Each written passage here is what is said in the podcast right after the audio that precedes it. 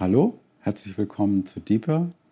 Deeper, das sind die Lehrimpulse aus dem Gebetshaus Freiburg. Mein Name ist Carsten Klemme und ich will versuchen, Ihnen, ich will versuchen, euch etwas über Paradoxie, das Paradoxon, das wir in der Bibel finden, Schwäche, Stärke, Verwundung, Heilung und ich habe vorhin nochmal nachgeschaut, dieses bekannte Jesuswort, wer sein Leben liebt, wird es verlieren und wer sein Leben verliert, wird es finden. Und tatsächlich äh, ist es nicht nur synoptisch, also das heißt, es kommt bei Markus, Matthäus und Lukas vor, sondern es kommt auch in Johannes vor, Johannes 12 und es kommt sogar zweimal in Matthäus vor, Matthäus 10, 16, Markus 8, Lukas 9 und Johannes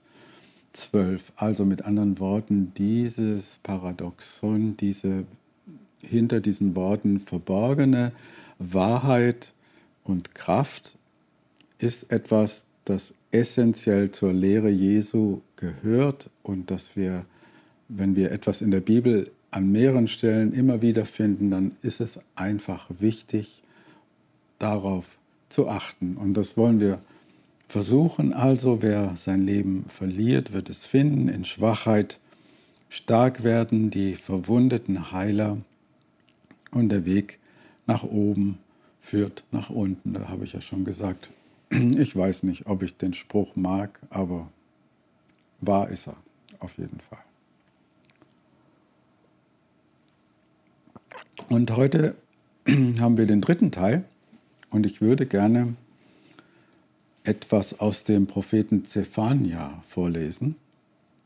Der lebte um das Jahr 630 vor Christus in Jerusalem. Und in diesem Zusammenhang auch etwas über das jüdische Volk an sich. Ich finde es immer wieder erstaunlich, wie ein so kleines Volk wie die Juden so eine Auswirkung hatten, haben, haben, Gegenwart, auf Kultur, auf Wissenschaft, auf äh, Dinge, die letztlich die ganze Menschheit geprägt haben. Wie, wie kann es sein, dass ein so kleines Volk in einem so kleinen Land so einen großen Einfluss hatten und haben. Ne? Das ist auch wieder diese Paradoxie, dieses Geheimnis, dass Gott in den Kleinen und Schwachen sozusagen, also wir denken an die riesigen Pyramiden in Ägypten oder ich habe glaube ich schon gesagt, der Nil ist ein riesiger breiter Fluss und der Jordan ist ein kleines Flüsschen und ähm, so finde ich das auch faszinierend, die, die Geschichte der Juden, wenn man sich damit mal beschäftigt und welchen Einfluss das auf uns alle hat. Ja, Jesus war Jude. So, und in dem Propheten Zephania, da heißt es dann, erstmal kommt eine Beschreibung, was, was passiert, wenn wir stark sind aus eigener Kraft, wenn wir nicht in einem demütigen Gottvertrauen leben. Ja, also es geht heute auch um Zärtlichkeit, Zartheit und um Demut. Humility, Humus, da kommt das Wort Humus her. Aber zuerst die andere Seite. Wehe der Stadt, die sich dem Herrn widersetzt, der Stadt voller Bosheit und Gewalt. Auf keine Warnung hört sie, keine Zurechtweisung nimmt sie ernst. Mit ihrem Gott will sie nichts zu tun haben. Sie denkt nicht daran, dem Herrn zu vertrauen. Ihre führenden Männer sind wie Löwen, die nach Beute brüllen. Ihre Richter gleichen hungrigen Wölfen, die von ihrem Raub nichts bis zum nächsten Morgen übrig lassen. Die Propheten sind leichtfertige Betrüger. Die Priester entweihen das Heiligtum und legen das Gottes Gesetz gerade so aus, wie es ihnen passt. Zephania 3, die Verse 1 bis 4, das war Hoffnung für alle. Das kommt uns bekannt vor. Denken wir an die Mächtigen und Reichen unserer Zeit. Denken wir aber auch an unseren eigenen Individualismus und Eigensinn. Und auch die Neigung, eben die Bibel ganz nach Geschmack, Mode und Zeitgeist auszulegen. Dann heißt es in Vers 5, wir sind bei Zephania 3 weiter, dabei wohnt der Herr doch mitten unter ihnen.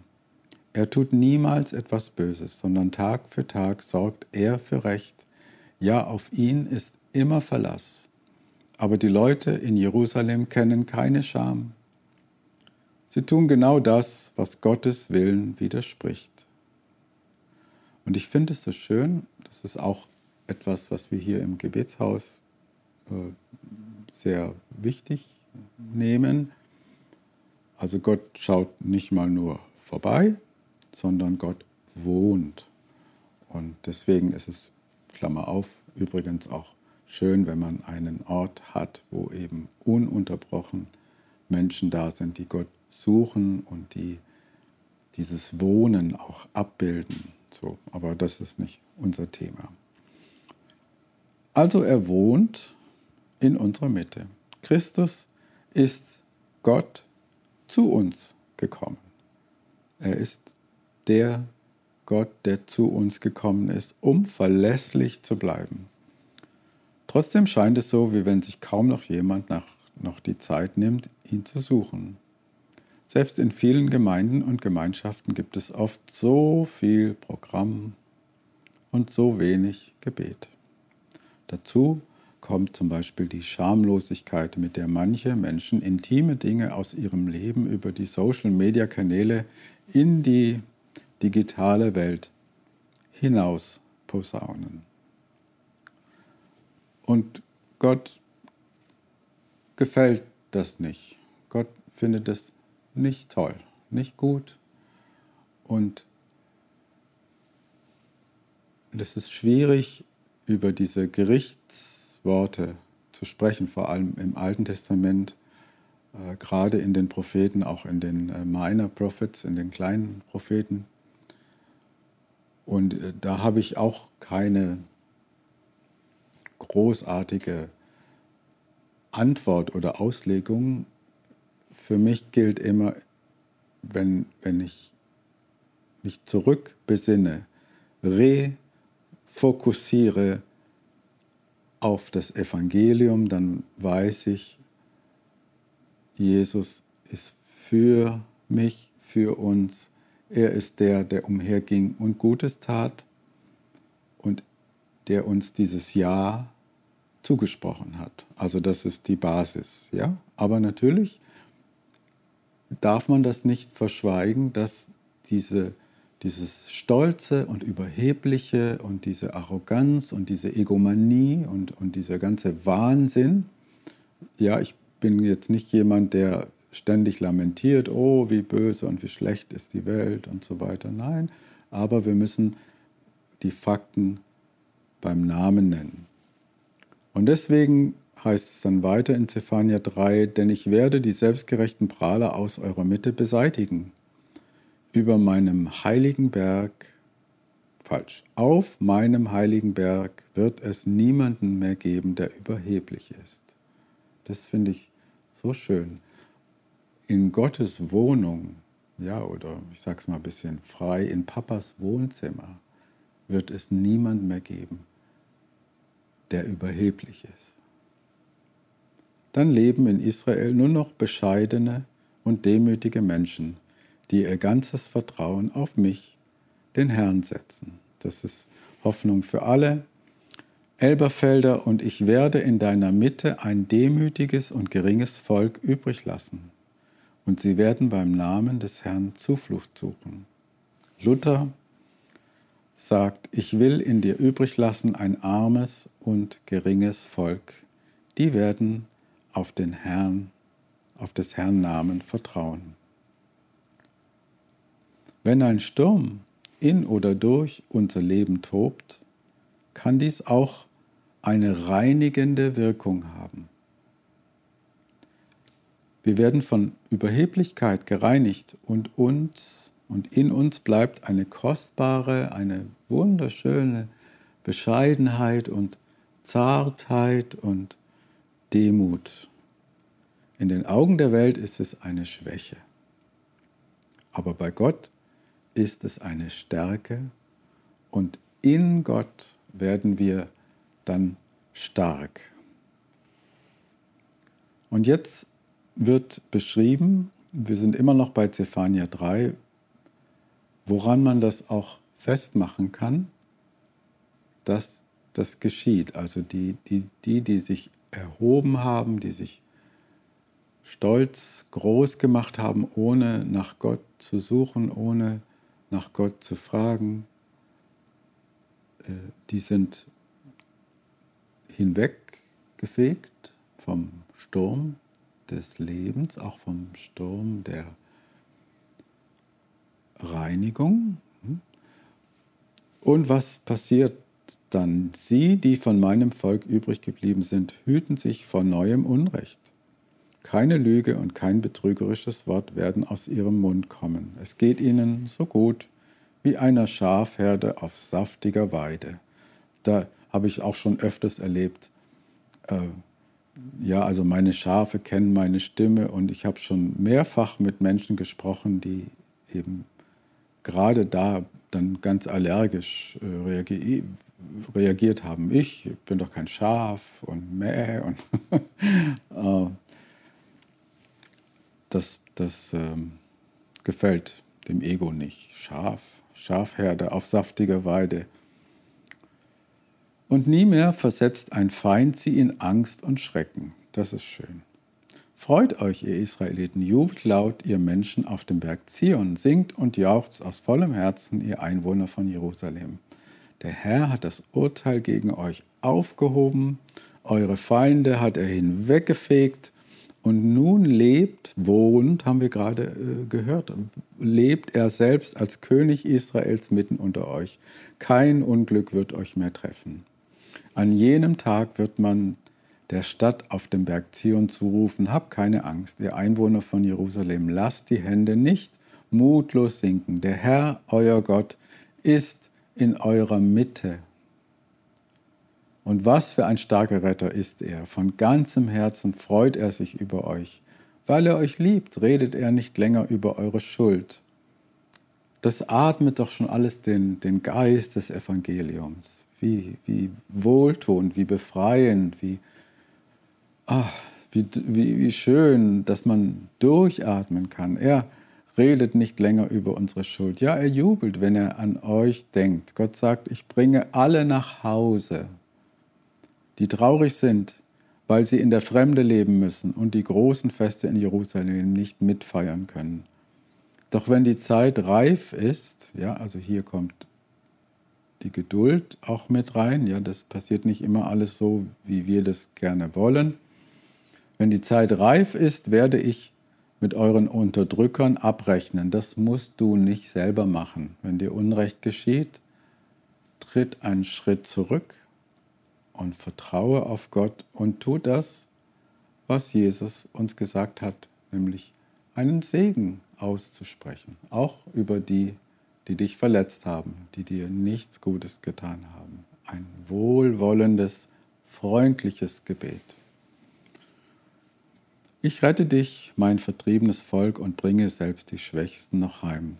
Zephania 3, das sind die Verse 13 bis 19. Und ich sage noch einmal, äh, die Art der Bibelauslegung, die ich hier versuche darzulegen, ist eben die, dass die Dinge, die wir im Alten Testament finden, dass sie immer auf Christus und seine Gemeinde hindeuten und dass sie auch Bilder sind, Metaphern für Vorgänge in uns und um uns herum.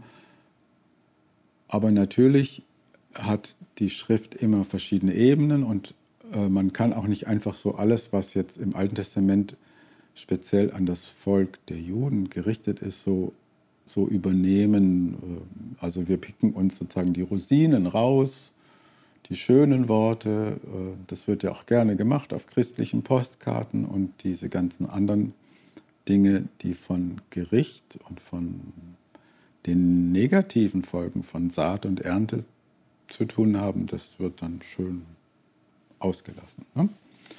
Das wollen wir auch nicht machen, aber wir wollen etwas lernen. Wir wollen lernen, wie man Jesus nachfolgt und welche Prinzipien in dem Reich Gottes sind. Jesus spricht immer vom Reich Gottes und im Reich Gottes herrschen eben diese Gesetzmäßigkeiten, die wir als Paradoxon, als Paradoxie erleben. Ich werde es nochmal zusammenfassen, äh, ob wir an dem Ort in der Schwachheit stark sein, an dieser Paradoxie angekommen sind, erkennen wir also unter anderem an folgenden Punkten ganz schnell. Erstens, wir werden uns vor Unrecht hüten.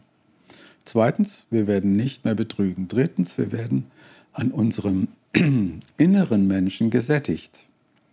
Viertens, wir werden in Frieden leben können. Fünftens, wir werden uns freuen. Sechstens, Gott selbst, nicht wir, habe ich gesagt, wird unsere Unterdrücker entfernen. Gott lebt als König in unserer Mitte. Unglück trifft uns nicht mehr. Da ein kurzer Einschub. Einschub. Natürlich passiert Unglück, solange wir hier sind. Ja, also dann müssten ja die Christen keine Autounfälle haben, sie dürften keine Grippe bekommen. Äh, beim Erdbeben müssten die Moscheen einstürzen und die Kirchen stehen bleiben. Und sowas, das ist, Entschuldigung, aber das ist Unsinn. Wir sind alle den Naturgesetzen unterworfen und auch dem, dem äh, Werden und Vergehen, und natürlich. Aber was mir äh, bei Meister Eckhart und bei Johannes Tauler auch immer so schön gefällt, ist, dass die beiden würden jetzt diesen Satz Unglück trifft uns nicht mehr so deuten. Wir sind gelassen. Johannes Tauler spricht vom gelassenen Lassen, vom Entwerden. Entwerden, ganz tolles Wort.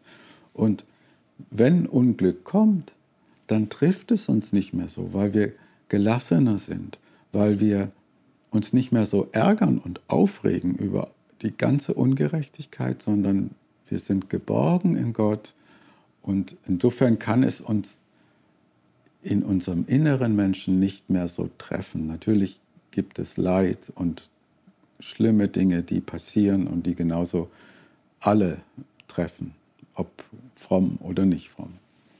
Gott wird unser starker Retter. 9. 10. Gott wird sich über uns freuen. 11, wir werden von Gott geliebt. 12, Gott nimmt unsere Schuld von uns. Gott bringt uns nach Hause. 13, es gibt einen Grund zu feiern. 14 und 15, Gott bringt selbst die Schwächsten nach Hause. Also da kommen wir wieder Schwachheit und Stärke. Die Schwächsten bringt Gott nach Hause mit seiner Stärke. Das sind ermutigende und tröstende Worte. Ich muss mal einen Schluck trinken. Hm. Wenn sich in uns etwas von dieser wunderbaren Demut ausbreitet, dürfen wir nach biblischem Befund davon ausgehen, dass die Stärke Gottes sich in und durch uns ausbreitet und zunimmt. Also das hat ganz viel mit Demut zu tun. Und jetzt möchte ich noch einmal versuchen, dieses, dieses Wort Demut ein bisschen klarer zu skizzieren. Der Ausdruck Demut kommt vom Althochdeutsch Diomuti, dienstwillig, also eigentlich Gesinnung eines Dienenden. Die Bestandteile des Wortes lassen sich weiter herunterbrechen in die beiden Wörter dienen und Mut.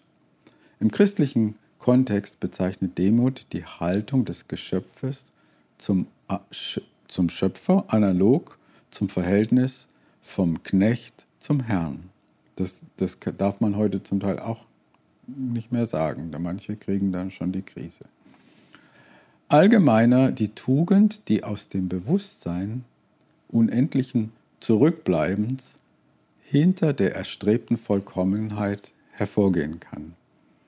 In der Lutherbibel diente der Begriff zur Übersetzung des biblischen Ausdrucks, das ist jetzt ein griechisches Wort, und beziehungsweise dessen lateinische Übersetzung Humilitas, also Humus, Erde, Humility auf Englisch. Ne? Der Demütige erkennt und akzeptiert aus freien Stücken, dass es etwas Unerreichbares und Höheres gibt. Das habe ich auch schon hier gesagt. Das ist, das ist der zentrale Punkt. Gott hat keinen Mangel an Ressourcen. Er hat keinen Mangel an Kraft. Es geht ihm immer blendend. Und Gott ist, hat so eine, ein, eine Lebendigkeit, eine Liebe, eine Kraft in sich. Und wenn wir in dieser Demut, in dieser Bescheidenheit leben, ja, also nicht reden, sondern leben, dann kann etwas von dieser von diesen unbegrenzten Ressourcen und Kraft durch uns hindurchfließen und auch zu anderen Menschen hinfließen, sodass wir eben nicht am Helfersyndrom leiden und äh, uns gut fühlen, wenn wir irgendwie anderen Gutes tun, sondern es, wir tun es, weil einfach weil die Kraft Gottes durch uns hindurch fließt hin zu anderen Menschen, so wie Jesus umherging und Gutes getan hat. Demut bedeutet die, das Anerkennen der Allmacht Gottes. Demut beschreibt demnach die innere Einstellung eines Menschen zu Gott. Entgegen manchen Formen des religiösen Lebens, in denen eher Demütigung als Demut im Vordergrund stand, wird in der heutigen christlichen und jüdischen Spiritualität Demut nicht als sein sich klein machen oder als Leugnen des eigenen Wertes gesehen, sondern Achtung, als realistische Selbsteinschätzung des Menschen. Das ist der Punkt. Also wir, wir, ne, habe ich auch schon gesagt, manchmal gibt es Leute, die sind sehr, sehr stark und selbstbewusst, aber nicht aus eigener Kraft. Und andere, hm, aber das ist in Wirklichkeit eine Form von Stolz. Eine realistische Selbsteinschätzung des Menschen in seiner Position in der Welt, seiner eigenen Geringheit im Vergleich zu der Größe Gottes, aber zugleich seine Würde und seinen Wert als Geschöpf und Kind Gottes. Das ist wichtig. Im siebten Kapitel der Benediktsregel heißt es auch, ganz sicher haben wir dieses Herab- und Hinaufsteigen, ne, da haben wir wieder unseren Spruch, so zu verstehen. Durch Selbsterhöhung steigen wir hinab und durch Demut hinauf. Und Francisco de Osuna, ein äh, spanischer Mystiker, schreibt, manche verstehen unter Demut eine Enge des Herzens und die platte, kleinmütige Veranlagung eines Menschen, den nur Unwesentliches interessiert. Andere denken, Demut sei kränkliches Aussehen und Niedrigkeit, die sich in Haltung und Kleidung und Benehmen manifestiert.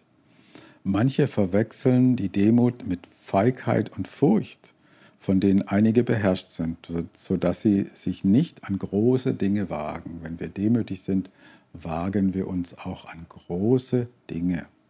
Schließlich meinen einige, es sei demütig, über keine Fähigkeiten zu verfügen oder die vorhandenen nicht zu nutzen, sondern zu verbergen.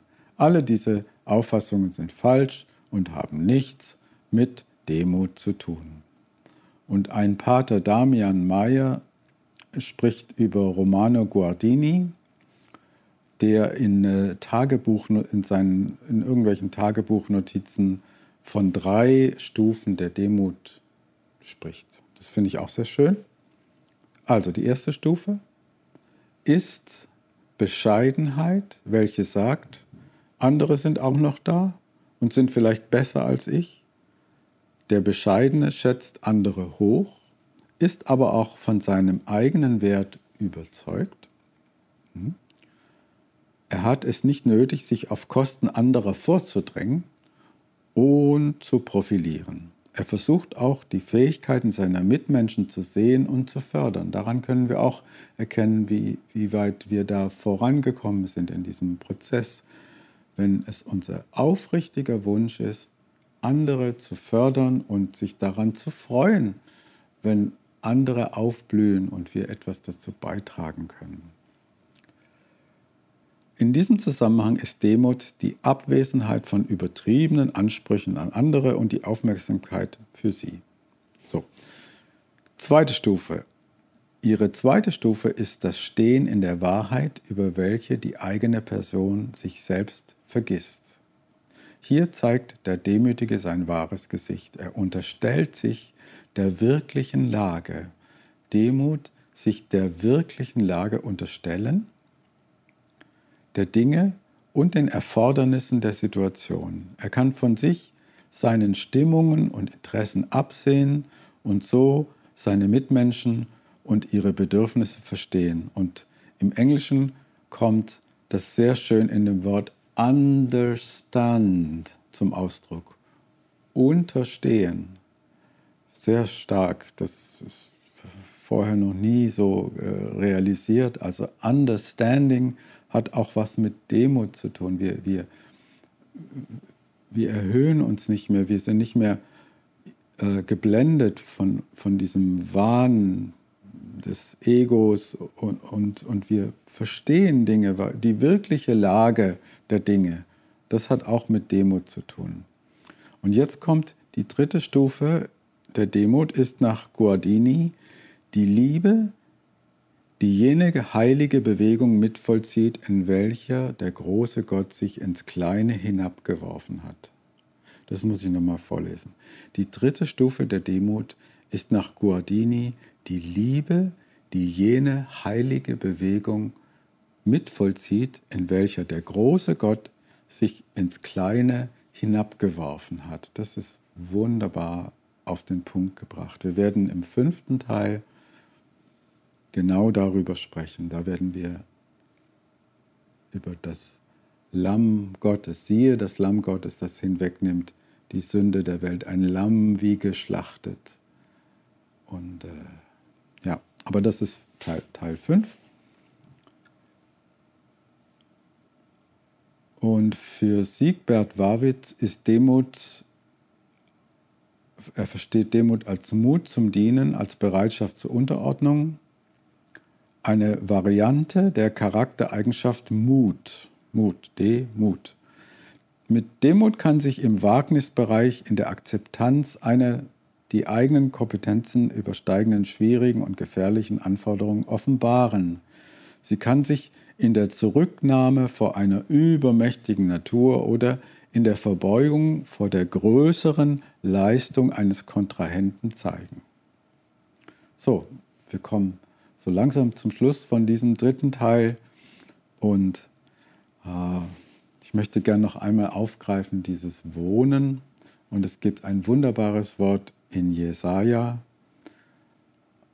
das äh, hier in der Luther-Übersetzung habe, Jesaja 57, Vers 15, wobei ich noch einmal darauf hinweisen möchte, dass wir uns eben diesem ganzen Prozess auch ausliefern dürfen. Das heißt, eben nicht nur die Rosinen rauszupicken aus dem Kuchen, sondern diesen ganzen Umwandlungsprozess zu durchlaufen. Auch die Reinigung, auch das, äh, die Heiligung, ja. Also einfach der Prozess, der diese Paradoxie in uns wirksam werden lässt. Und so heißt es in Jesaja 57, denn so spricht der Hohe und Erhabene, der ewig wohnt, dessen Name heilig ist.